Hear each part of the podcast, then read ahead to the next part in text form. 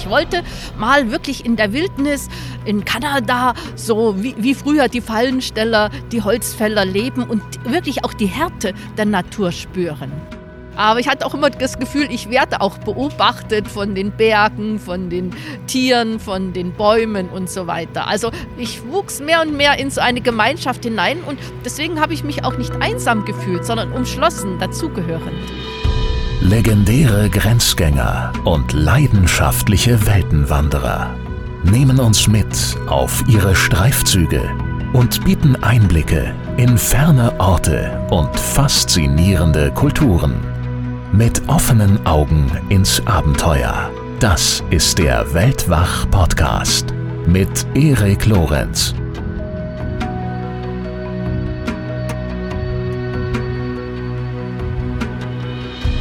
Ein Traum von Wildnis und Einsamkeit. Der war es, der meinen heutigen Gast nach Kanada lockte. Und das ist Carmen Rohrbach. Die 71-jährige Reiseautorin verbrachte einen ganzen Winter in völliger Isolation in einer einfachen, abgelegenen Blockhütte. Die lag an einem glasklaren See, umringt von rauen Bergen. Bei bis zu minus 48 Grad war sie dort, abseits der Zivilisation, in einer von Menschen weitgehend unberührten Gegend. Und darüber, was sie dort erlebt und empfunden hat, berichtet sie in ihrem aktuellen, ihrem 19. Buch Mein Blockhaus in Kanada und natürlich in dieser Folge. Noch ein paar Infos zu Carmen. Sie ist promovierte Biologin und eine der bekanntesten und beliebtesten deutschen Reiseschriftstellerinnen. Zweimal war sie bereits bei Weltwach zu Gast. In Folge 29 erzählte sie von ihrer unwahrscheinlich spannenden Vergangenheit. Sie wuchs in der DDR auf, versuchte durch die Ostsee schwimmend in die Freiheit zu entkommen, wurde gefasst und für zwei Jahre ins Gefängnis gesperrt und schaffte es dann anschließend, ihren großen Traum zu verwirklichen, als Verhaltensforscherin auf den Galapagos-Inseln zu leben und zu arbeiten. In Folge 37 berichtete sie dann von ihrer großen Radreise entlang der Donau vom Schwarzwald bis zum Schwarzen Meer. So, und jetzt viel Spaß bei dieser dritten Runde. Hallo Carmen, es freut mich sehr, dass wir uns endlich mal wieder treffen. Es freut mich sehr, dass du wieder bei Weltwach dabei bist. Hallo Erik, ich freue mich mindestens genauso sehr. Schön, dass es geklappt hat. Ja, in einem unserer beiden bisherigen Gespräche, da hast du abschließend von deinem nächsten verwegenen Vorhaben erzählt. Du hast erzählt, du wolltest dich mitten in der kanadischen Wildnis absetzen und einschneien lassen. Und zwar einen ganzen Winter lang in völliger Isolation in einer Blockhütte. Mittlerweile hast du dieses Vorhaben umgesetzt. Es scheint alles geklappt zu haben. Du scheinst das alles auch wohlbehalten überstanden zu haben, soweit ich das bisher beurteilen kann. Ja, und so freue ich mich, dass wir uns hier heute wiedersehen im Winter. Wir sitzen draußen vor dem Hauptbahnhof in München. Vielleicht hört man auch das eine oder andere Geräusch zwischendurch. Ich hoffe, es passt.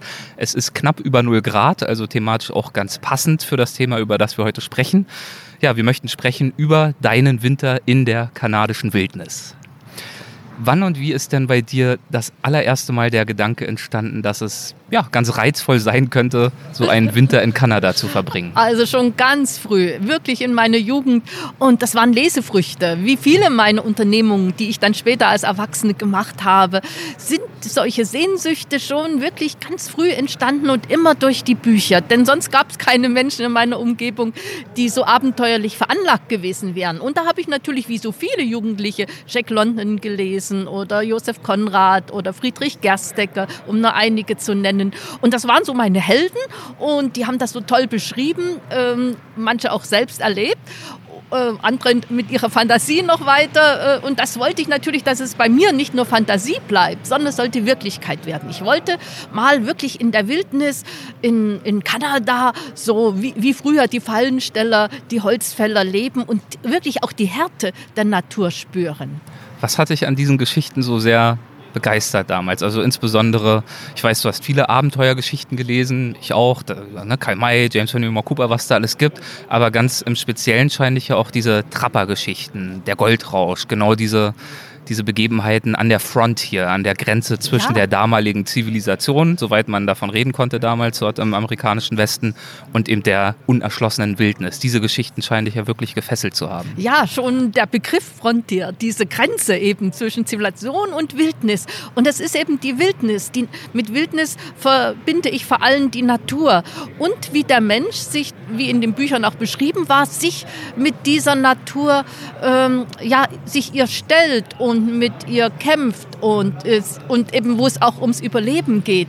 Aber, aber mir ging das vielleicht heute nicht so sehr, das ist natürlich was ein Reiz als Jugendlicher. Aber heute bei meinem hm, Projekt ging es mir, die Nähe zur Natur zu spüren. Und die kann ich, ich weiß nicht, wie es anderen geht, am besten, wenn ich allein bin. Weil ich dann so merke, das geht so allmählich, plötzlich bin ich Teil der Natur und gar nicht mehr so sehr Mensch. Und das war so der Ausgangspunkt meiner Idee. War das eine Art von Sehnsucht verwoben mit Flucht? Warst du dem modernen, dem bequemen Leben, dem Luxus unserer Welt in irgendeiner Form überdrüssig? Das glaube ich nicht. Man weiß natürlich nie, was so latent in einem noch so untergründig vorgeht. Aber weil ich ja schon so viele solche Reisen mache und immer noch mache, habe ich da nicht so ein Defizit wie andere, die in das Arbeitsleben, in den Alltag eingesponnen sind. Ich lebe ja schon so ein Grenzgängerleben. Nein, ich denke, das war wirklich, wenn ich mich da auch so ehrlich äh, selbst befrage, dass ich nicht flüchten wollte, sondern nur mal eintauchen. Und da, dieser Begriff Grenzgänger habe ich schon erwähnt. Das mache ich immer wieder gerne zwischen der Zivilisation, in die ich gerne wieder zurückkehre, und der Ausgesetztheit in der Natur. Immer diesen Übergang immer zu wechseln. Warum im Winter? Wäre das nicht auch im Sommer schön gewesen? Vielleicht sogar noch schöner, weil du noch mehr Möglichkeiten gehabt hättest, ungezwungen ja, die Natur zu erkunden? Ja, das ist natürlich ein Begriff. Was ist schön? Natürlich ist es für alle Menschen, auch für mich im Sommer schöner. Da sind Tiere da, da sind Pflanzen, da blüht viel. Da kann ich aber auch in den Alpen bleiben oder in anderen Gebirgen. Das ist ja dort in den Rocky Mountains. Es ging mir nicht um die Schönheit, sondern um das Erlebnis im Winter, wo die Natur eben für uns Menschen eigentlich gerade insoweit nördlich, wo es über 40 Grad minus wird, da können wir eigentlich nicht mehr überleben, wenn wir nicht einen Unterschlupf haben. Deswegen war die Blockhütte, das Blockhaus für mich wichtig. Es sollte aber ein Blockhaus sein, was noch so wie bei den alten Trappern war, wo eben kein Komfort ist. Wie ist der Gedanke, diesen Wunsch verwirklichen zu wollen, wie ist der in den letzten Jahren in dir gereift? Das war ja wahrscheinlich keine spontane Schnapsidee. Du hast zwar schon gesagt, die Saat wurde in der Jugend schon gesät. Aber wie ist der Gedanke ganz konkret entstanden, diesen Winter dort verbringen zu wollen? Ja ja, dieser Gedanke ist über all die Jahre, wo ich im Jemen in Wüsten unterwegs war oder in Patagonien, auch schon mal in so einer ähnlichen harten Landschaft oder in der Mongolei, er hat mich nie verlassen.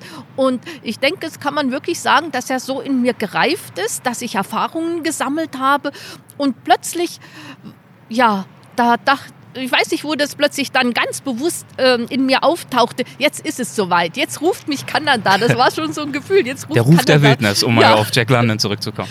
Ganz genau. Das, das ruft mich die Wildnis in Kanada. Die will jetzt, dass ich mich jetzt ihr widme. Und dann habe ich natürlich probiert zu überlegen, oder ich habe dann überlegt, wie finde ich meine Hütte? Ich habe im Internet recherchiert. Da sind so viele Hütten mit Wasseranschluss, mit Internet, mit Strom. Da kann ich auch hier, hier gleich zu Hause bleiben. Und mein Freund hatte vorgeschlagen, wir mieten uns ein Auto dort und fahren herum und suchen die. Habe ich gesagt, nee, kannst du vergessen. Das soll nicht an der Straße liegen. Hm, dann haben wir überlegt, irgendwie einen Piloten zu mieten und dann herum zu, um das irgendwo in der Wildnis. Aber da das kann, man ja auch ewig suchen, ja. bis man da mal so eine Hütte zufällig entdeckt. ja, und dann weiß man nicht, wem die gehört und so. Außerdem kannten wir auch keinen Piloten dort und hatten gar keine Anknüpfungspunkte bei Menschen in Kanada. Und wieder war es ein Buch. Ein Buch eines französischen Abenteurers, Nicolas Vanier, Das Schneekind. Und da habe ich aufgeblättert und da waren Fotos und dachte ich, er hat meine Hütte gebaut.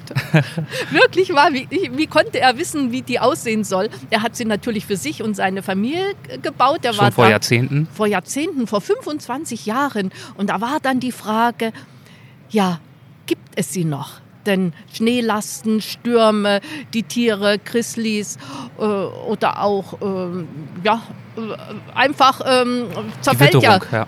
zerfällt ja so ein Holzbau mit der Zeit. Und da habe ich dann auch wieder recherchiert und habe dann einen Kanadier gefunden, einen Outfitter, so heißen die dort, der so ganz kleine Touren macht und habe mich bei ihm gemeldet und hat gesagt, du kannst nicht gleich da im Winter hierher kommen, ich will dich erst mal kennenlernen.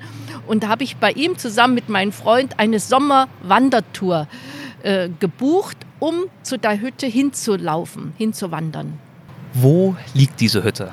Du hast die Rocky Mountains schon angesprochen. Ja, sie liegt mitten in den Rocky Mountains, ungefähr so Luftlinie. Wir sind natürlich dann hingeflogen mit einem Wasserflugzeug, auch im Winter mit, auch wieder mit dem Piloten, aber auf dem eisgefroren, also in zugefrorenen Schnee gelandet. Sie liegt ähm, ungefähr ja, so 500, 800 Kilometer von der Provinzhauptstadt Prince George entfernt. An einem See, dem Tucada Lake. Und Wie weit ist es bis zur nächsten Siedlung? Also ich denke, im Winter ist die nächste Siedlung Prince George, weil äh, auf der Route, wo wir geflogen sind, war kein anderes äh, Ortschaft. Und ich habe auch eine Karte, war keine verzeichnet. Im Sommer gibt es so Hütten für Angler und die dann, oder für, für Jäger, wird ja auch gejagt in den Rocky Mountains von Kanadiern oder Amerikanern, ähm, die dann, aber im Winter ist niemand mehr dort. So hat mir auch der Outfitter erzählt. Er sagte, im Umkreis von 500 Kilometern ist keine Menschenseele. Zuerst bist du aber im Sommer hin, hast du gerade schon angedeutet, um dich vorzubereiten und überhaupt erstmal bei diesem Outfitter Vertrauen zu wecken. Wie hast du diesen Sommer dort erlebt, diese Sommertage? Ja, das war sehr schön, aber nicht das Abenteuer, was ich suche. Wie ich, äh, ich, ich, äh, das ist wirklich landschaftlich schön und viele Menschen, die nicht sonst die Gelegenheit haben, solche Abenteuer zu erleben, die können da mit Pferden unterwegs sein oder eben so eine Wandertour. Wir hatten, wir waren nur zu zweit mit einem Guide, also ganz individuell, also keine große Gruppe. Und es sollen nie mehr als vier Menschen überhaupt bei Natur dabei sein, weil diese Natur sehr empfindlich ist. In dem hohen Norden, da wächst nicht so viel und da können viele Menschen eben dann mh, mm, ja, viel zerstören durch ihre Anwesenheit nur. Beunruhigen die Tierwelt und alles Mögliche. Ja, und da habe ich nicht so viele Tiere gesehen wie dann im Winter, weil wir uns fortbewegt haben. Jeden Tag gelaufen sind mit schweren Rucksäcken, wo das ganze Nahrung drin war. Am Anfang haben sie 18 Kilo gewogen. Das ist schon viel. Ich bin nicht so groß, bin zwar zäh, aber und das war aber sehr schön. Die über die Hälfte des Gewichts war die Nahrung. Okay, jeden Tag ein bisschen besser. Wurde es jeden Tag leichter und zuletzt waren sie nur noch so 11, 12 Kilo. Mhm. Wie lange wart ihr dann unterwegs im Sommer? Wir waren 14 Tage unterwegs und äh, Habt sind dann, dann dort gezeltet unterwegs im Wald oder wie kann ich mir das Nein, vorstellen? Nee, es gab zwei Hütten. Am Anfang eine Hütte und am Ende meine Hütte, wo ich hin wollte. Und zwischendrin waren ähm, so Zelte aufgebaut. Also keine Zelte, sondern so ein Holzgestell mit so einer Plane drüber, wo man dann auf dem Boden seinen Schlafsack ausgebreitet hatte. Ganz komfortabel. Ist äh, im Sommer, im August auch nicht so kalt. Es ist so ein, ist ja hoch in den Bergen die Strecke, die waren so ungefähr 1200. Einmal sind wir über den Pass mit mehreren 2000 hm, noch was Kilometern. Aber im August war es so 12 Grad, 12 bis 15 Grad tagsüber. Okay, und dann stand also irgendwann dieser große Aufenthalt über den Winter hinweg an. Als sich dieser Zeitpunkt genähert hat, wovor hattest du am meisten Respekt? Oh. Oder warst du völlig ja. entspannt und unbedarft? Ja, ich glaube, weil ich das ja alle schon gesehen hatte und ich mich auch immer so geistig darauf vorbereite. Äh, vielleicht habe ich ähm, gedacht, dass ich vor den Stürmen. Da gibt es Blizzards dort. Und ich hatte auch Bücher gelesen wieder. ich informiere, ich tue mich immer sehr gut vorbereiten. Deswegen äh, habe ich erst gezögert bei dem Wort Respekt, weil man sich gut vorbereitet, dann sinkt auch die Angst. Am Anfang Respekt, Angst, das ist ja so ein bisschen verwandt. Hm, vielleicht bloß ein anderer Ausdruck. Jeder Mensch hat Angst vor was Unbekannten. Und je mehr ich mich aber damit dann konfrontiere und überlege, was kann alles passieren und was kann ich tun, dass es nicht passiert, umso weniger habe ich dann Angst. Aber Respekt muss man einfach vor der Natur haben. Es sind 3000er Berge ringsrum, die können plötzlich Lawinen wenn es sehr schneit, äh, auch die Hütte zuschütten oder Blizzards. Also die Natur als solche ist sehr ähm, hart. Und deswegen hatte ich auch in dem Vertrag, den ich da geschlossen habe, mit dem Outfitter reingeschrieben oder darum gebeten, eine Möglichkeit zu haben, um Hilfe zu rufen, irgendeine Funkverbindung. Weil dort war, ist kein Internet, aber man kann dann ein Satellitentelefon oder Funkgerät bekommen. Hast du befürchtet, dass dir die Einsamkeit zu schaffen machen könnte? Hm, das haben alle Freunde und Bekannten haben zu mir gesagt, Mensch, das würde ich nicht machen wollen. So lange alleine, da wird man ja verrückt, dann spricht man mit sich selber. Das war überhaupt kein Grund bei mir, mich davor hm, zu fürchten. Hm, ich habe schon mich ähm, so oft getestet, dass ich Einsamkeit eigentlich sehr gut aushalte. Und ja, drei, vier Monate war für mich jetzt äh, gar kein Problem, mal keinen Menschen zu sehen. Ich muss ja noch dazu sagen, ich hatte auch keine Möglichkeit, Musik zu hören, was ja auch viele sonst eben, was man sonst nimmt, um sich ein bisschen wohler zu fühlen. Kein Radio, kein Fernsehen sowieso nicht. Äh, also keine Stimmen außer der Natur. Aber bis du diese Stimmen hören durftest, war es ja dann doch noch ein kleiner Weg, zumindest in Einsamkeit hören durftest. Denn es war ja gar nicht so einfach, das Vorhaben dann wirklich in die Tat umzusetzen. Denn ja, die Vorstellung von einer Frau allein in der Wildnis, das hat ja nicht jedem behagt. Stichwort John. Ja, äh, er war derjenige, der mir die Hütte vermietet hat und den ich auch im Sommer kennengelernt habe und der auch zu diesem Zeitpunkt nicht geäußert hat, dass ihm das eigentlich, dass er das eigentlich gar nicht will. Das habe ich erst dann gemerkt, als ich ankam und zwar war ausgemacht, dass der Pol Im Sommer ankam oder im Winter? Nee, im Winter. Okay. Im Sommer mhm. war alles noch okay. Ja. Wir hatten auch Mailkontakt. Ich habe ihm äh, ja auch äh, das Geld überwiesen äh, schon mal. Dann ähm, habe ich auch äh, mitgeteilt, wann ich komme. Er hatte organisiert, dass mich seine Tochter abholt und der Pilot sollte mich zu meinem See, zum Tukata Lake bringen, zu meiner Hütte. Der John wollte dort sein, mich so eine Woche einweisen, noch für genug Holz sorgen und dann in sein Hauptcamp fahren plötzlich hat er den Plan geändert, ohne mir das vorher zu kommunizieren. Ich kam an und wurde dann von dem Piloten zu seinem Hauptcamp hingefahren, wo er dann auf mich wartete und mich gleich beruhigt hat, als ich da so große Augen bekommen habe. Nein, nein, ich bringe dich hin mit dem Schneemobil. Aber ich habe sehr viel Geduld einen Monat aufwenden müssen. Äh, er hat immer wieder so eine gesagt, er muss eine Piste machen. Er kann bei dem hohen Schnee und dem vielen Gepäck, ich hatte alle Nahrungsmittel dabei, für vier Monate kann er nicht äh, durchfahren. Da muss es der Schnee fest sein, indem er mehrmals hin und her fährt. Und ja, ich fand es seltsam. Immer wenn es geschneit hat, hat er wieder die Piste gemacht. Und wenn wunderbare Sonne war, musste er äh, Feuerholz machen oder irgendwas reparieren.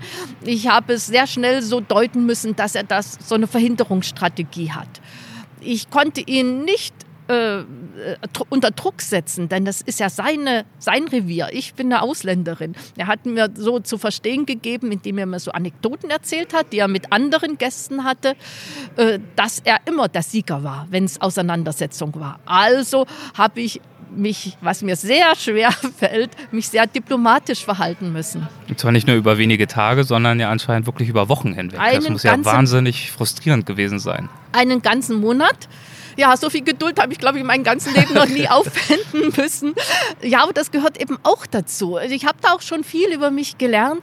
Und während ich da eigentlich wirklich gelitten habe, weil bis zum Ende stand ja nicht fest, komme ich wirklich dorthin oder lässt er mich da am langen Haken da einfach hängen, hm, habe ich mir gedacht, ja, für mich ist es jetzt sehr schlecht, aber wenn ich es schaffe, ist es dann für das Buch ganz gut, weil es erzeugt ja eine gewisse Spannung. Du musstest dir diesen Aufenthalt wirklich erkämpfen, ein Stück weit, oder ertrotzen, oder ja. wie man es auch formulieren möchte. Und der Leser wird sagen, schafft sie es wirklich, die arme Kleine, kommt sie wirklich dorthin?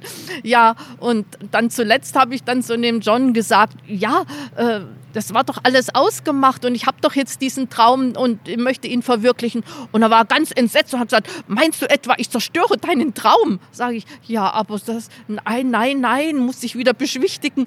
Aber es ist ja so, dass ich nicht allein bin. Und auch nicht dort bin. Ja.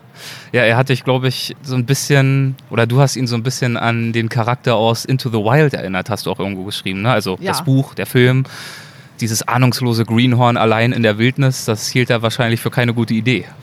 Ganz genau. Der John hat mir wirklich viel erzählt. Wir haben uns immer ganz gut unterhalten. Ich musste ihn ja auch bei Laune halten und er, ich habe bald gemerkt, dass er gern erzählt, aber dabei nicht unterbrochen werden will, sondern eher so Monologe hält. Und da meinte er eben, ihr seid keine Kanadier und selbst äh, Leute, auch andere Kanadier, die nicht in der Wildnis äh, gewöhnt sind oder aufgewachsen sind, die äh, haben schon sehr viel, ja, ihr Leben eingebüßt. Und solange alles gut läuft, da könnt ihr, ihr Fremden, äh, gut zurechtkommen. Aber wenn irgendwas passiert, dann wisst ihr nicht, was zu tun ist. Wie hast du ihn dann schließlich dazu bewegt, dich doch gehen zu lassen und dorthin zu bringen? Ich habe dann einfach, als es wir in meiner Hütte angekommen war und wir schon fünf Tage dort waren. Also er hat dich zumindest hingebracht, ohne dass es eskalieren musste. Irgendwann hast du, hat er gesagt, so, jetzt geht's los. Ja, er ist dann mal selber alleine hingefahren und kam dann zurück nach ganz ziemlich langer Zeit. Das dachte ich, jetzt kommt er zurück und sagt, nee, das geht eben doch nicht. Und äh, was mich ganz überraschte und mich sehr freute, sagte, ja, morgen bringe ich dich zu deiner Blockhütte.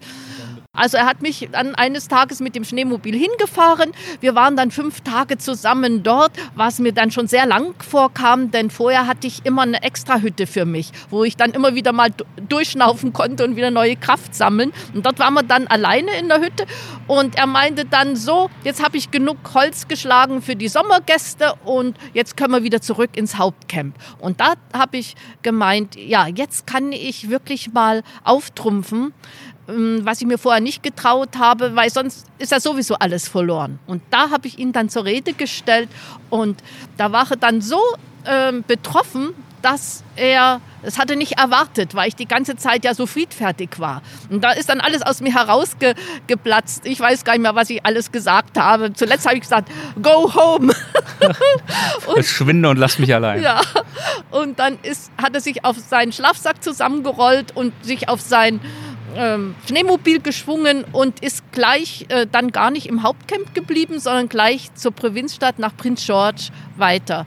Ja, und da war das ganz gut für mich, weil ich dachte, da kann er auch nicht dann kommen und mich kontrollieren. Du hast es also geschafft, du warst allein in deinem Blockhaus. Dann beschreib doch mal das Blockhaus. Wir hatten ja vorhin das Thema, dass du am Anfang gar nicht sicher warst, in welchem Zustand ist das? Ist das noch stabil? Ist das noch gepflegt? Wie sieht das aus und was war da so der Komfortstatus? Das Blockhaus war auch nach 25 Jahren sehr äh, gut gepflegt, ganz intakt, weil ja immer im Sommer Menschen hinkommen und der John auch dafür sorgt, da ist da wirklich sehr ordentlich alles repariert. Das äh, ist ein einziger Raum, ebenerdig und schön aus schön äh, so honig leuchtenden äh, gelblichen Holz. Fehlen wirklich fehlen großen gebaut, Stämmen, ja. Stämmen gebaut. Und äh, der Raum ist etwa so fünf mal fünf Meter. Da ist ein, sind drei Fenster drin und zwei Öfen, ein Tisch, an dem ich immer gesessen habe und geschrieben. Und dann ein großes Bettgestell, ich meinen Schlafsack, da konnten vielleicht sogar zwei, drei Leute hätten da drauf schlafen können, aber hatte ich viel Platz. Und äh, ein, so, ein, so ein Gestell, wo man die Nahrungsmittel stapeln konnte und wo ich auch kochen und, und abwaschen konnte. Und, und auf den zwei Öfen konnte ich eben wunderbare Mahlzeiten zubereiten, weil so ähnlich wie ich auch hier in Deutschland koche, weil ich ja alle Lebensmittel dabei hatte. Stichwort Strom, Internet, fließend Wasser. Wie war es darum bestellt? Ja, das wollte ich ja extra so, dass es eine ganz ursprüngliche Hütte ist mit nichts äh, vorhanden, was sonst unsere Zivilisation außer den Öfen und ja, den Möbeln und dem Schutz, den die Hütte selber bietet. Das ist das Wichtigste. Das Wasser habe ich aus dem See geholt, da ein Loch geschlagen in das Eis, das ja schon so ein Meter dick war, aber das hatte der John schon gemacht, sonst hätte ich es mir sehr schwer getan. Aber ich musste es jeden Morgen wieder neu hacken. Es war immer so zwei, drei Zentimeter, einmal sogar fünf Zentimeter wieder tief gefroren. ähm, mit so einer Spitzhacke. Und dann habe ich jeden Tag Wasser geholt, auch um die Hütte zu schützen, wenn doch mal Funkenflug ist und sich ein Feuer entfaltet. Und ja, sonst hatte ich äh, ein Satellitentelefon, um Hilfe zu rufen, falls es nötig gewesen wäre. Ich habe das immer mitgenommen in meinem Rucksack, wenn ich rausgegangen bin. Falls doch mal die Hütte abbrennt, hätte ich ja nicht lange bei der Kälte überleben können. Aber alles andere äh, habe ich äh, mitgebracht, mein Tagebuch, wo ich reingeschrieben habe, meine Fotokamera, meine kleine Filmkamera.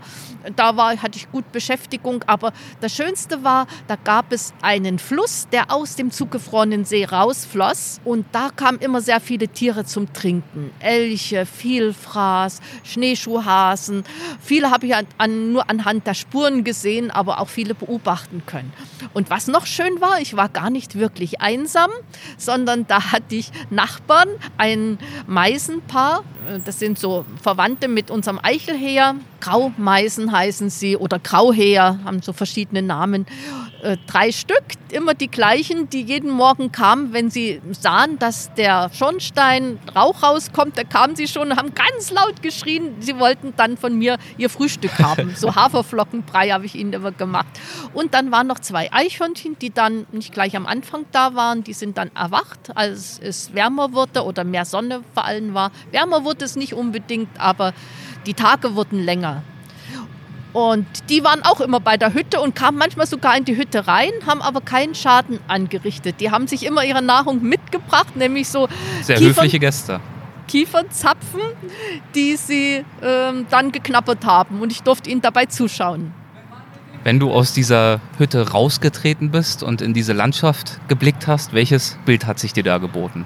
Ja, die Hütte lag ganz nahe am See und äh, so ungefähr so 10, 15 Meter war da nur entfernt. Den konnte ich sogar vom Fenster aus ein bisschen in der Ecke sehen. Wenn ich rausgetreten bin, lag er in ganzer Länge vor mir.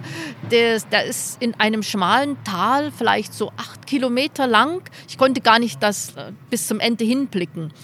Und umgeben von so acht, nee, 3000 zwei bis 3000 Meter hohen, jetzt total verschneiten, vereisten Bergen mit Gletschern. Und das Licht veränderte sich immer, je nachdem, wie eben das Wetter gerade war. Vor allem abends oder bei Sonnenaufgang war es besonders schön. Und dann die Bäume, die Nadelbäume, die ringsrum standen. Also so eine richtige kanadische Traumkulisse eigentlich. Ja, es war wirklich eine wunderbare äh, Landschaft, eine, ja, man könnte wirklich sagen, eine Traumkulisse. Wie hast du die ersten Tage verbracht, als John dann weg war? Ja, als John weg war, da war am Anfang so die ersten Stunden noch so wie so ein Schatten da, weil ich ja so lange kämpfen musste und bis zuletzt ja nicht wusste, bis zum letzten Moment nicht wusste, gelingt es mir, gelingt, ist die Strategie richtig und ähm, ja, und dann war er weg und ich war nicht traurig. Äh, weil ich ja ihn auch schätze, immer noch schätze. Er ist ein ganz toller Mensch, der wirklich den Gästen die Wildnis nahe bringt. Und er hat bloß nicht, nicht kapiert, dass ich ja schon die Wildnis in mir habe, dass ich eigentlich genauso bin wie er. Er wollte mir wahrscheinlich das so präsentieren als Geschenk. Und das hat er einfach nicht äh, akzeptieren können, dass ich das ja alles schon dass ich ja schon viel weiter bin als sonst seine anderen Gäste. Und da war ich eigentlich traurig. Ich hätte ihn gern als Freund gehabt, weil ich eben wirklich dachte, wir haben viele Parallelen.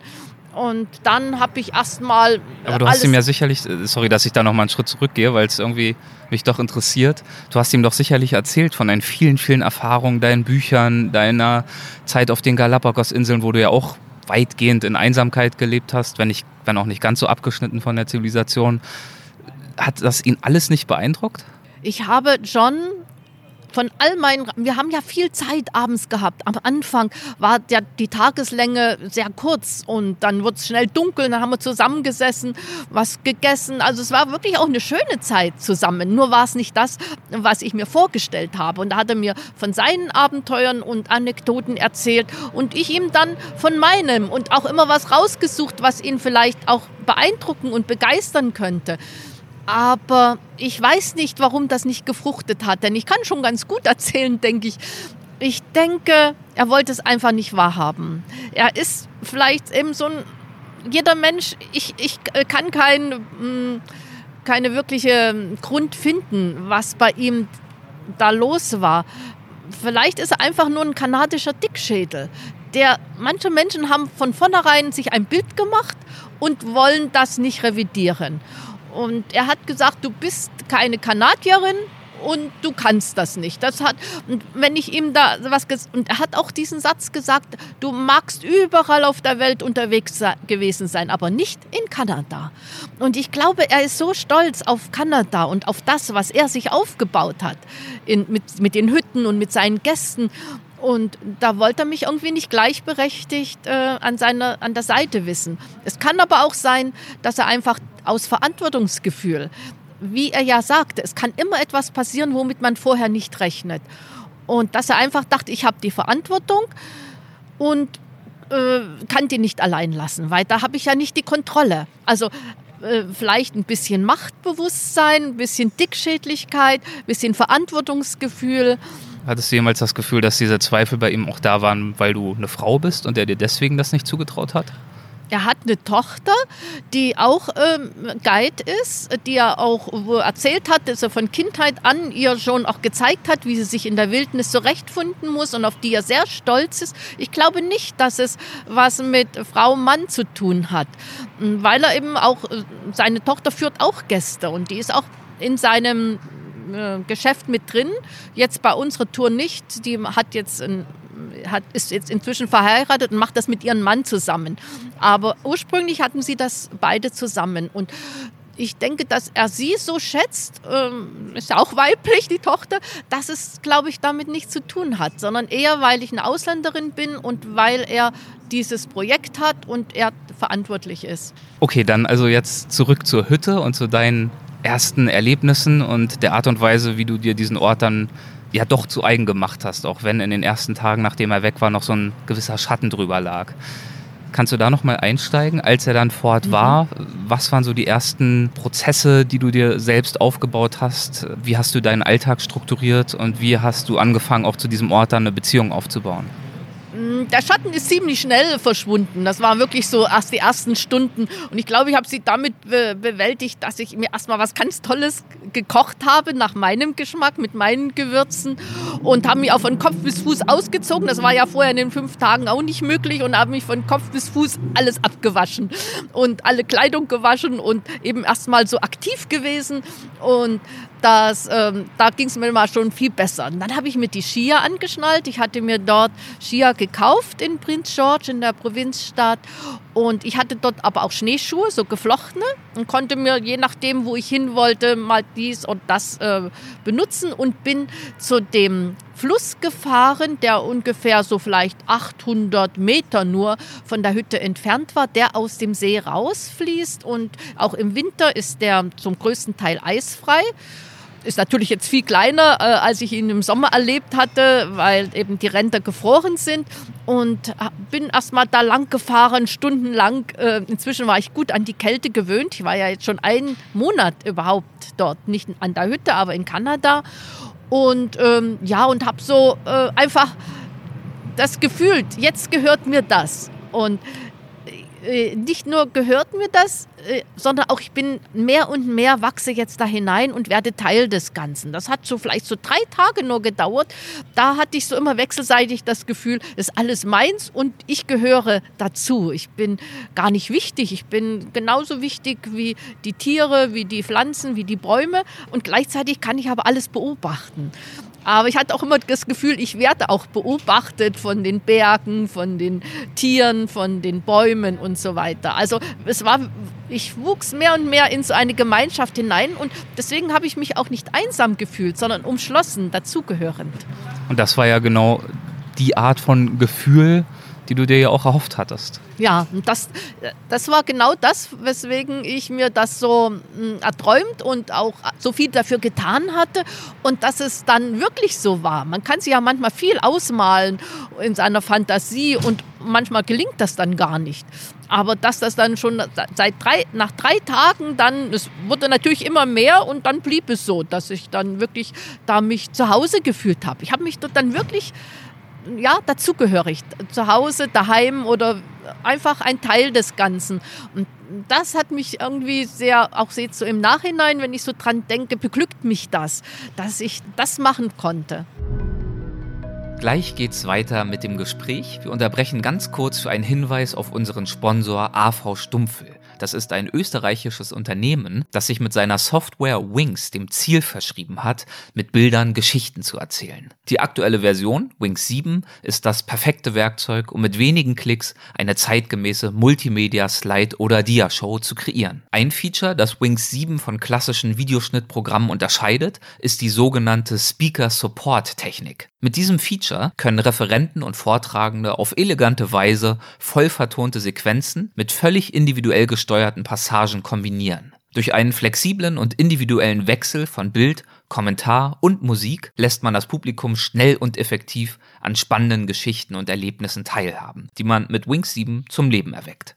Auf der offiziellen Website www.wings7.at findet ihr alle Informationen über Wings und erhaltet beim Kauf einer neuen Vollversion 5% Rabatt. Schreibt dazu einfach Weltwach 20 in das Feld Bemerkung im Bestellformular und AV Stumpfel berücksichtigt dann euren Rabatt auf der Rechnung. Und jetzt zurück zu unserem Gespräch.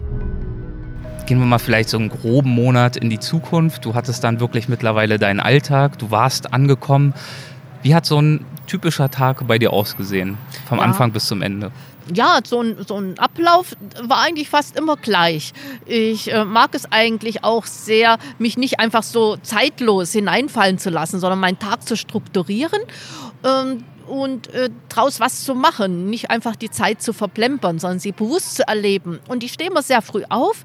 Je weiter das Jahr fortschritt, dann so im April, da kamen schon die ersten, so, noch nicht die Sonne, aber so die Morgengrauen schon um 6 Uhr. Und dann bin ich schon aufgestanden. Da war es in der Hütte ganz kalt, denn es waren, die hat nicht so gut isoliert, wie ich eigentlich gedacht habe. Und man sollte die Öfen nicht in der Nacht anlassen wegen Funkenflug. Und man schläft dann und merkt es gar nicht und das brennt dann wie Zunder weil das ja alles trocken ist. Und da habe ich erstmal die Öfen angeheizt, bin wieder in den Schlafsack zurück. Und nach einer halben Stunde war es schon so überschlagen, der Raum, nicht mehr Minusgrade, dass ich mich waschen konnte. Dann habe ich, bin nicht eine, die gleich frühstückt, sondern habe erstmal, nachdem ich mich angezogen habe, gleich meine Skier angeschnallt und war schon neugierig, welche Spuren kann ich wieder draußen sehen oder auch Tiere beobachten, die so früh am Morgen noch unterwegs sind. Und so nach zwei Stunden war es dann vielleicht so um acht, halb neun. Da hattest du schon eine zweistündige Skitour hinter ich, dir. Genau. ja, aber das ist ja schön. Man gleitet so dahin. Und da waren an dem Fluss nach einer gewissen, zu dieser Zeit dann, waren dann immer ähm, so wie bei uns die Wasseramseln, die in den Gebirge vorkommt, die nennt sich dort Dipper oder Grauwasseramsel. Da gab es zwei, die haben dann gesungen in Eis und Schnee und dann bin ich von einem Gesang zum anderen geglitten und auf den Bäumen oben waren zwei Weißkopfseeadler. Immer. Die haben dort übernachtet. Das war ihr Revier. Und sind dann im Laufe des Tages dann in die Täler geflogen, um Nahrung zu suchen. Aber am Abend oder am späten Nachmittag kamen sie immer zurück. Also das waren so meine Nachbarn. Da habe ich mich immer gefreut, sie jeden Morgen zu sehen. Deswegen bin ich auch so früh los, um sie einfach begrüßen zu können. Das heißt, äh, die haben, mich, äh, die haben zu mir runtergeschaut. Ich weiß nicht, was sie gedacht haben. Dann bin ich zurück nach dem Frühstück habe ich dann die Notizen aufgeschrieben, wie viel Temperatur. Das ist dann etwas, was ich gar nicht für das Buch verwende, sondern einfach für mich selber, wie die Temperatur war, so Stichpunkte, was ich gesehen habe. Habe meine auf dem Display die Fotos äh, gelöscht, die nichts geworden sind, die Filmkamera, die Bilder auch äh, beurteilt. Ja, und dann waren schon wieder so ein, zwei, drei Stunden vergangen. Die, die, Akkus für die technischen Geräte hast du wahrscheinlich dann mit einem Generator jeweils aufgeladen, oder? Na, das ging auch nicht. Da war zwar ein Generator, aber der sprang nicht an. Ich habe den mit in die Hütte genommen, damit er nicht wegen der Kälte vielleicht nicht anspringt, aber da hatte irgendein Defekt. Der ist nicht angesprungen. Ich hatte aber vorher sehr viele Akkus mir gekauft, auch sehr gute. Und das Wichtige ist, ich habe die immer mit in den Schlafsack genommen. Überall, auch von der Stirnlampe, überall, wo Akkus oder Batterien sind, die dürfen nicht kalt werden. Und die waren immer im Schlafsack und blieben da warm und dadurch äh, haben die nicht die Leistung verloren. Und ich habe dann wirklich genügend gehabt. Ich bin gar nicht, ähm, hat ausgereicht. Ja, und dann ähm, war es ungefähr so um 10 und dann oder halb elf. Und wenn das Wetter gut war, bin ich wieder raus, weil nur draußen passiert ja was. Oder ich habe, wenn ich Tagebuch geschrieben habe, habe ich auch immer aus dem Fenster geguckt nach den Meißenhähern und den Eichhörnchen. Und äh, die haben dann auch keine Angst mehr vor mir gehabt, sind immer gekommen, wenn ich raus war. Die konnte ich fast per Hand füttern. Und das ist schön, so Tiere zu haben, die keine Furcht vor den Menschen haben. Und dann bis Mittagessen bin ich noch mal so ein bisschen mit den Schneeschuhen so in die Wälder hinein und habe auch nach Spuren gesucht. Die Spuren erzählen ja am meisten, wie viele Tiere da sind. Und dann Mittagessen gemacht. Ja, dann war ich eigentlich wieder draußen, weil nach dem Essen wird man immer so ein bisschen müde. Also ich war wirklich die meiste Zeit eigentlich so draußen. Ich hatte dann noch eine ganz tolle Farbe gehabt von der, von der Sonneneinstrahlung einfach so. Ja. Habe ich dann auf, ich habe mich auch selber gefilmt äh, mit so einem Stativ. Ach, ich muss ja noch sagen, es war eigentlich auch viel zu tun. Ich musste ja Wasser holen. Immer, das habe ich aber auch am Morgen gemacht mit so einem Schlitten, wo ich die Behälter drauf hatte, dann Wasser geschöpft, dann das Holz von draußen in die Hütte reingeholt, damit es warm war. Dann auch ähm, die Scheite klein gehackt zum, zum Anfeuern, damit die kleiner waren. Abgewaschen, Wäsche gewaschen. Also auch die meine, ganz profanen ja, Dinge profan des Lebens. Dinge, ja. Meine Haare äh, ab und zu mal gewaschen, gerade wenn ich mich filmen wollte, dass ich dann einigermaßen aussah. Und dann äh, wird es bald dunkel, so äh, ja, je nach, das, ich habe mich halt gewundert, wie, wie schnell die, die Tageslänge sich verlängert hat. Schneller als bei uns hier. Und da hatte ich aber kein äh, elektrisches Licht natürlich nicht, sondern nur eine Petroleumlampe, eine einzige und Kerzen. Die habe ich so um mich herum aufgebaut und habe dann ähm, so Bücher übersetzt. Ich hatte mir ein englischsprachiges Buch und ein spanischsprachiges Buch zwei Bücher hatte ich dabei, weil ich lese so Bücher so schnell, es hätte gar keinen Zweck gehabt, Bücher mitzunehmen, höchstens Gedichtbände oder sowas, die ich dann hätte vielleicht auswendig gelernt. Aber nee, ich hatte zwei Bücher, ich wollte meinen Sprachschatz in Englischen und in Spanischen vergrößern und habe dann die alle Wörter mich gezwungen, weil ich kann auch in beiden Sprachen Bücher einfach so lesen, ohne Wörterbuch. Die Wörter, die man nicht weiß, überspringe ich dann. Und da habe ich mir gezwungen, jedes Wort, was ich nicht kenne, herauszusuchen und in ein kleines Vokabelheft reinzuschreiben. Ein Buch, das du gelesen hast dort, war und ist von Lillian Ailing wenn ich das richtig ausspreche. Eine bemerkenswerte Frau, die dich, glaube ich, sehr beeindruckt hat. Was ist ihre Geschichte? Ja, das war eben dieses eine englischsprachige Buch über eine ganz verrückte Geschichte. Man denkt am Anfang, das ist ausgedacht, das kann nicht wahr sein. Und dieses Buch habe ich dort in Prince George in einer Buchhandlung gefunden und dachte, oh, das ist, wenn ich schon ein Buch dabei habe, das ist das Richtige für mich. Sie ist zu einer Zeit, als Kanada noch so gut wie gar nicht erschlossen war. Man hat gerade versucht, eine ähm, Telegrafenleitung zu bauen von, nicht mal von Vancouver, äh, sondern von Hazeltown oder so ähnlich, weiter nach Whitehorse. Und da gab es Hütten, wo die Telegrafenarbeiter lebten, die immer die Leitung wiederherstellen mussten, wenn die durch Sturm oder durch Bäume nicht mehr intakt war. Das war die einzige Strecke, wo sie auf Menschen traf und die ihr helfen konnten. Sonst ist die, die ganze Strecke, sie ist zu einem Zeitpunkt, das war 1926, unglaublich. Da gab es kaum Straßen und, und so ein bisschen Eisenbahnlinien. Sie sagte aber, sie sei von New York, wo sie angestellt war als Hausmädchen, äh, losgelaufen bis Vancouver und wollte dann durch ganz Kanada, durch Alaska und dann über die Beringstraße nach Sibirien. Zu Fuß. Und zu Fuß alles. Und sie hat wohl das bis äh, Whitehorse und, und Dawson. In, Dawson ist der letzte Ort, wo man sie noch gesehen hat, sogar Fotos gemacht und da auch in der Zeitung über sie geschrieben. Das war auch zur damaligen Zeit sehr seltsam, was das wirklich war, wo sie hin wollte. Sie hat nur einmal gesagt, sie will nach Sibirien, weil sie war Polin und wollte wieder zurück zu ihrer Familie. Aber verrückt, also über, über halb ähm, Kanada und Alaska und, und dann wieder durch Russland durch. Also ähm, wenn sie dann später gefragt wurde, hat sie immer nur gesagt, ein kleines Stück weiter Norden. Sie hat sich sehr bedeckt gehalten. Aber ja, niemand weiß, was wirklich aus ihr geworden ist. Drei Jahre war sie unterwegs und dann äh, 1929 ist dann mal der letzte Sichtung von ihr. Ob sie es wirklich geschafft hat, weiß man nicht, aber das war die Zeit der Gulags. Man vermutet, dass sie vielleicht ihre Familie, die ja Polen waren, vielleicht in so einen Gulag gesteckt worden ist und dass sie denen helfen wollte. Aber wenn sie es geschafft hat, dann hat sie es eben dann nicht überlebt. Dann bei den Kommunisten ist es sicher sofort als Spionin erschossen worden. Ja, wahrscheinlich. Aber mich hat das halt beeindruckt. Äh, diese Bilder zeigen eigentlich eine zierliche Frau, so etwa um die 30 Jahre, ganz nett äh, aussehend, ähm, ein bisschen verschlossen, in sich gekehrt. Äh, ja, die einfach da ein bestimmtes Ziel verfolgt. Warum auch immer. Und das fasziniert mich immer, wenn es eben so Menschen gibt, wo ich mich auch so ein bisschen mit identifizieren kann, die sich nicht von äußerlichen Ge Gegebenheiten abschrecken lassen, die einfach äh, alle ihre Kraft dran setzen, etwas zu verwirklichen. Ja, wie du es ja auch ein Stück weit getan hast bei diesem Projekt. Und während du dort in Kanada gesessen hast, war es ja nicht immer ganz so beschaulich äh, wie zu den Tagen, die du jetzt gerade beschrieben hast. Einmal brauchst du ja zum Beispiel ein heftiger Orkan über diese Landschaft hinweg. Wie hast ja. du das in Erinnerung? Ja, das, damit hatte ich natürlich vorher auch schon gerechnet. Da war äh, über eine Woche lang konnte ich eben nicht meine Touren machen. Das war so ein Wind, dass es fast die Bäume, es hat auch Bäume zerbrochen.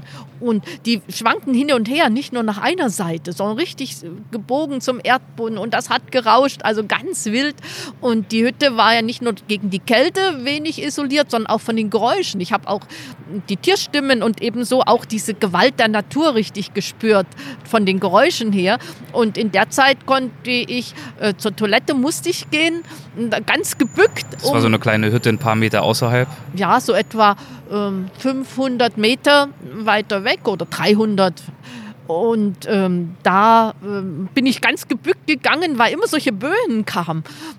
Manchmal sogar äh, so, so ein bisschen gekrochen um, um diesen Widerstand. Und dann wieder zurück in die Hütte und habe in der Zeit auch äh, den Schnee um die Hütte herum geschmolzen. Bin ich auf den See hinaus, weil da hätte es mich sicher gleich weggefegt.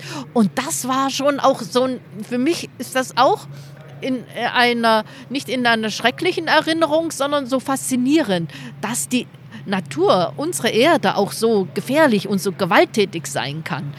Und das, das war es ja auch, was ich mal wirklich hautnah erleben wollte.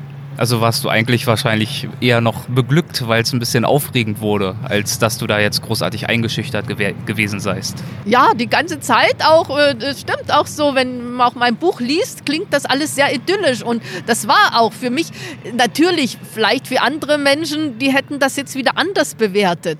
Äh, das kommt ja immer darauf an, wie man selber veranlagt ist. Für mich war das alles ganz harmlos.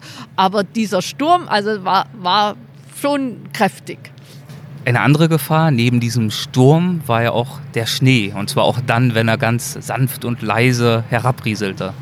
Welche Gefahr hätte der Schnee denn für dich bedeuten können? Weil Lawinen sind eine Gefahr, aber die drohten da ja jetzt nicht ganz konkret die Lawinen, die sah ich oben so richtig so wolkenmäßig an den oder so kissenmäßig an den Bergen hängen. Aber da, wo die Hütte war, das war schon gut ausgesucht von den Nicolas Vanier.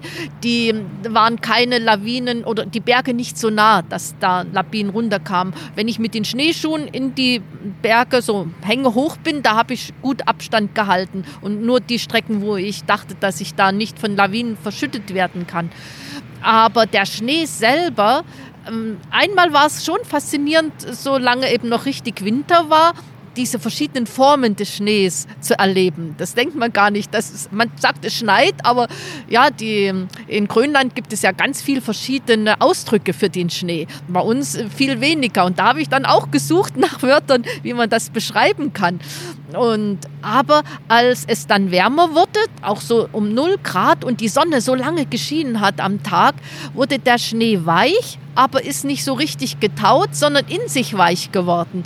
Äh, wie so ein, so, so ein Sack Reiskörner gar nicht mehr eine feste Konsistenz.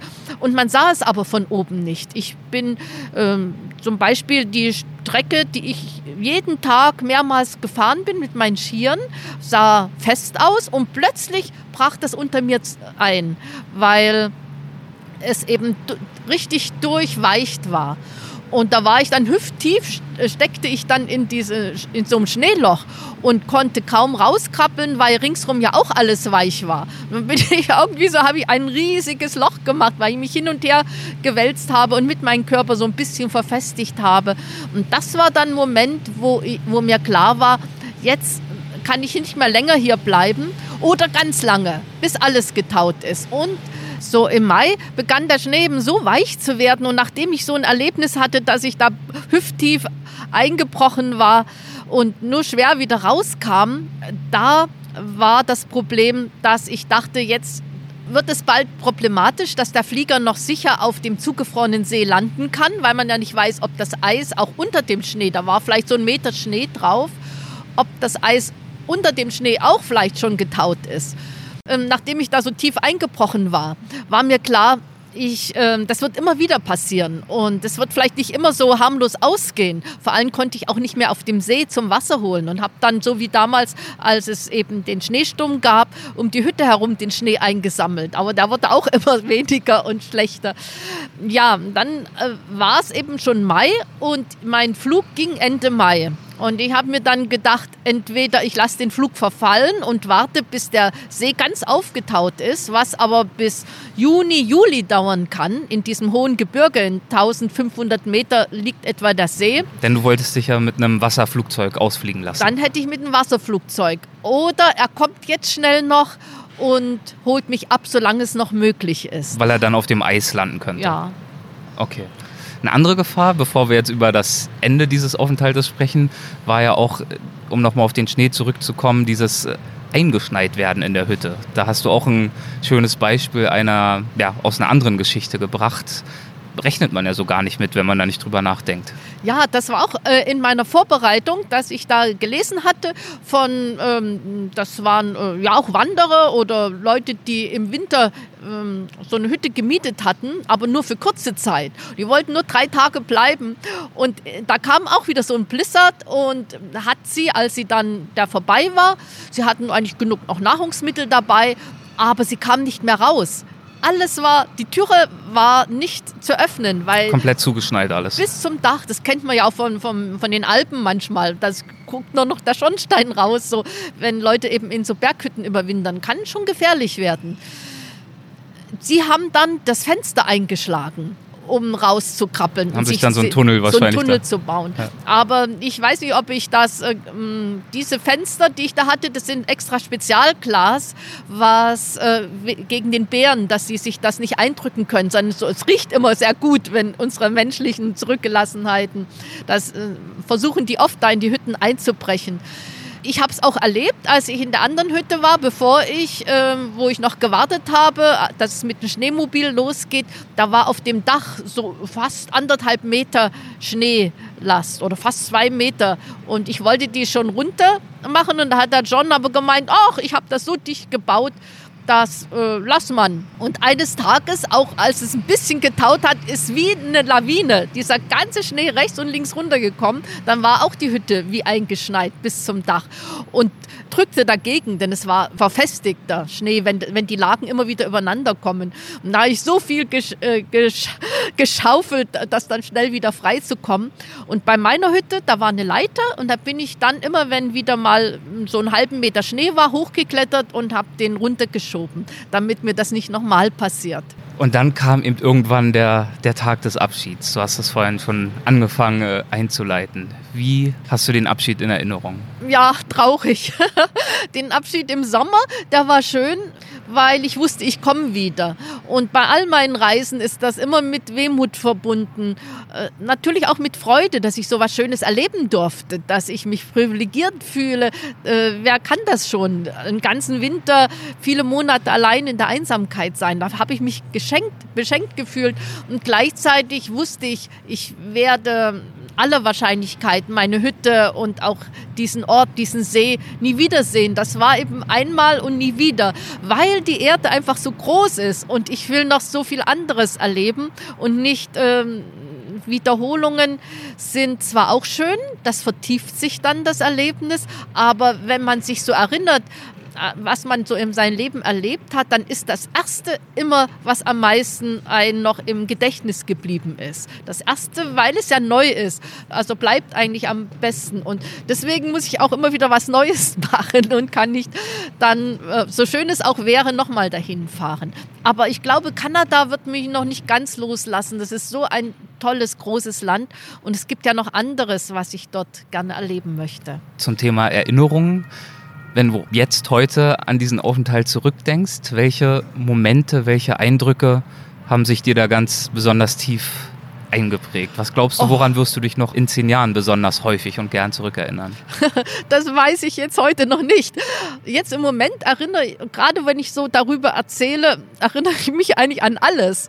An das Rauschen des Windes, an äh, die Sonnenuntergänge, die immer dramatisch waren, wenn eben nicht alles äh, bewölkt war und nicht nur Schnee war an die Tiere, ja, aber auch an den Kampf mit John, äh, denn dadurch, dass es mir ja gelungen ist, ihn äh, doch äh, meine Sache durchzusetzen, ist es ja positiv ausgegangen. Und immer, was so eine Herausforderung ist in unserem Leben und äh, das dann gelingt zu bestehen, dann ähm, ist das dann auch positiv in unserer Erinnerung. Aber auch die Sommertour habe ich noch toll in Erinnerung. Die Begegnung mit den anderen Reisenden, die die Reittour gemacht haben, mit denen bin ich immer noch befreundet, mit Gabi und Andreas, obwohl wir uns nur einen Tag gesehen hatten oder einen Nachmittag und den nächsten Morgen. Aber sowas verbindet eben so ein Erlebnis. Und die schönen Pferde, die bei der Reittour, ich mag Pferde auch. Ich habe mich aber eben nicht für eine Reittour entschieden. Aber ich könnte noch so vieles aufzählen. Den See selber, in dem ich im Sommer geschwommen bin. Also einfach diese Natur, diese noch nicht vom Menschen so weit mh, hm, veränderte Natur. Würdest du sagen, dass du dort gefunden hast, was du gesucht hattest? Ja, auf jeden Fall habe ich das äh, dort gefunden und eigentlich noch viel mehr. Denn man sagt ja eigentlich, in, die Fantasie ist grenzenlos. Man kann sich immer viel mehr vorstellen in der Fantasie, aber manchmal ist die Wirklichkeit auch größer und stärker und noch vielfältiger. Und man kann sich vorher vielleicht alles gar nicht so vorstellen, wie es mir bei mir ergangen ist in Kanada, wo ja so vieles passiert ist, womit ich vorher nicht gerechnet hatte. Und du schreibst zu dem, was du dort gefunden hast und wie es dort war, im Buch auch viele schöne Absätze, aber einen habe ich äh, mitgebracht mit der Bitte, ob du ihn vielleicht fast zum Abschluss äh, einmal vorlesen würdest. Ja, mache ich sehr gerne. Dabei ist mir bewusst, mein Leben hier ist nur eine spielerische Episode. Zwar kann ich mir einbilden, ein Teil der Natur zu sein, in Wirklichkeit jedoch ist das nicht mehr möglich. Als Mensch habe ich mich bereits zu weit von ihr entfernt. Meine Bedürfnisse haben einen größeren Umfang und entsprechen nicht mehr denen von Tieren. Die Grundbedürfnisse teilen wir mit ihnen, wie Sauerstoff, Wasser, Nahrung, Fortpflanzung, doch als Mensch verlangt es mich nach viel mehr. Als Mensch sind wir zwar immer noch Teil der Natur, vom Tierreich sind wir jedoch getrennt durch eine Kluft von einigen Jahrtausenden. Als vor etwa 8000 Jahren die Menschen in Kleinasien und Mesopotamien die ersten festen Siedlungen bauten, begann eine Entwicklung, bei der wir zunehmend unabhängig von der Natur wurden. Dennoch, trotz all dem Erreichten, lebt in uns eine Sehnsucht fort nach dem Ursprung. Sehr, sehr schön. Und du hast dich dieser Sehnsucht nach dem Ursprung hingegeben und hast bestimmt noch viele andere Sehnsüchte in dir. Ja, vielleicht ist das, gerade wo ich das jetzt äh, gelesen habe, wirklich auch so eine Triebfeder von mir, neben der Neugier und der Sehnsucht nach der Ferne und dem, äh, und dem Grenzüberschreiten, so eine Sehnsucht nach dem Ursprünglichen, wo ich weiß, deswegen ist eigentlich ein sehr schöner Text, äh, dass mir ich jedenfalls den nicht mehr so leben will und kann, wie es vielleicht früher ein Trapper gemacht hat, aber so ein bisschen einen Hauch davon, eine Ahnung davon zu bekommen und es wenigstens einen Teil davon zu leben. Und ich glaube, das wird mich ein Leben lang weiter so bewegen und begleiten. Und ich bin sehr gespannt, wohin dich diese Sehnsucht noch führen wird, was da noch für, für Erlebnisse draus entstehen, für Projekte natürlich auch. Und ich würde mich natürlich freuen, wenn wir dann auch wieder die Gelegenheit finden, darüber zu sprechen. Ja, gerne. Ich habe noch viel vor. Da gibt es schon einen Ausblick, was vielleicht als nächstes ansteht. Das ist ja die klassische Abschlussfrage. Ich habe es ja letztes Mal mhm. auch gestellt. Damals hast du den Ausblick auf Kanada gegeben? Gibt es jetzt auch wieder einen Ausblick? Ja, also ich bin ja neben dem Reisen leidenschaftliche Buch also Schreiberin, Autorin. Und äh, ich kann eins vom anderen nicht trennen, denn ähm, das sind meine meine Texte muss ich vorher erlebt haben. Und ich war, bin jetzt gerade wieder beim Schreiben. Ich war in Kasachstan, auch da wieder in einem Gebirge. Mm, da ist halt das riesige Gebirge Altai, Alatau, Pamir, Tien Shan und Himalaya. Also das, auf der Karte ist das alles braun. Und das waren schon immer auch so Sehnsuchtsorte in meiner Jugend. Und jetzt war ich da in Kasachstan im Alatau-Gebirge und ähm, habe dort ähm, Tiere beobachtet und darüber schreibe ich jetzt ein Buch. Und dann ähm, habe ich verschiedene Projekte, aber diesmal will ich es noch nicht so weiß, noch nicht so genau fest weiß, denn das wird noch nicht nächstes Jahr sein. So ein Buch zu schreiben dauert eine wirklich lange Zeit, so vier, fünf Monate. Dann mache ich ja auch Vorträge, also Beamer-Shows und also das nächste Jahr bin ich noch hier, aber das übernächste Jahr. Und da bereite ich mich jetzt schon ein bisschen vor ähm, auf zwei verschiedene Themen. Welches es dann sein wird, weiß ich noch nicht. Ein bisschen Spannung muss ja auch noch sein. Ja. Klasse, ich bin gespannt. Ich werde es auf jeden Fall äh, mitverfolgen und dann auch wieder mit äh, Genuss sicherlich lesen und auch davon hören. Und danke dir für dieses Mal für die Zeit. Vielen, vielen Dank, Carmen. Ja, gerne. Hat Spaß gemacht. Schön. Ja, wirklich. Das war Carmen Rohrbach zum dritten. Wenn es euch gefallen hat, dann würde ich mich sehr freuen, von euch zu hören. Sehr gerne in der Apple Podcast App. Wenn ihr dort eine kleine Rezension hinterlasst, dann erfreut das mein Herz und dann hilft das anderen Hörerinnen und Hörern, beziehungsweise potenziellen Hörern, müsste ich ja richtig sagen, Weltwach auch zu entdecken und auch mitzuhören. Und das wäre doch wirklich schön. Natürlich könnt ihr euch auch gern auf Instagram und Facebook melden. Ich freue mich auf jeden Fall immer von Hörerinnen und Hörern zu hören und sage jetzt bis zum nächsten Mal. Ciao.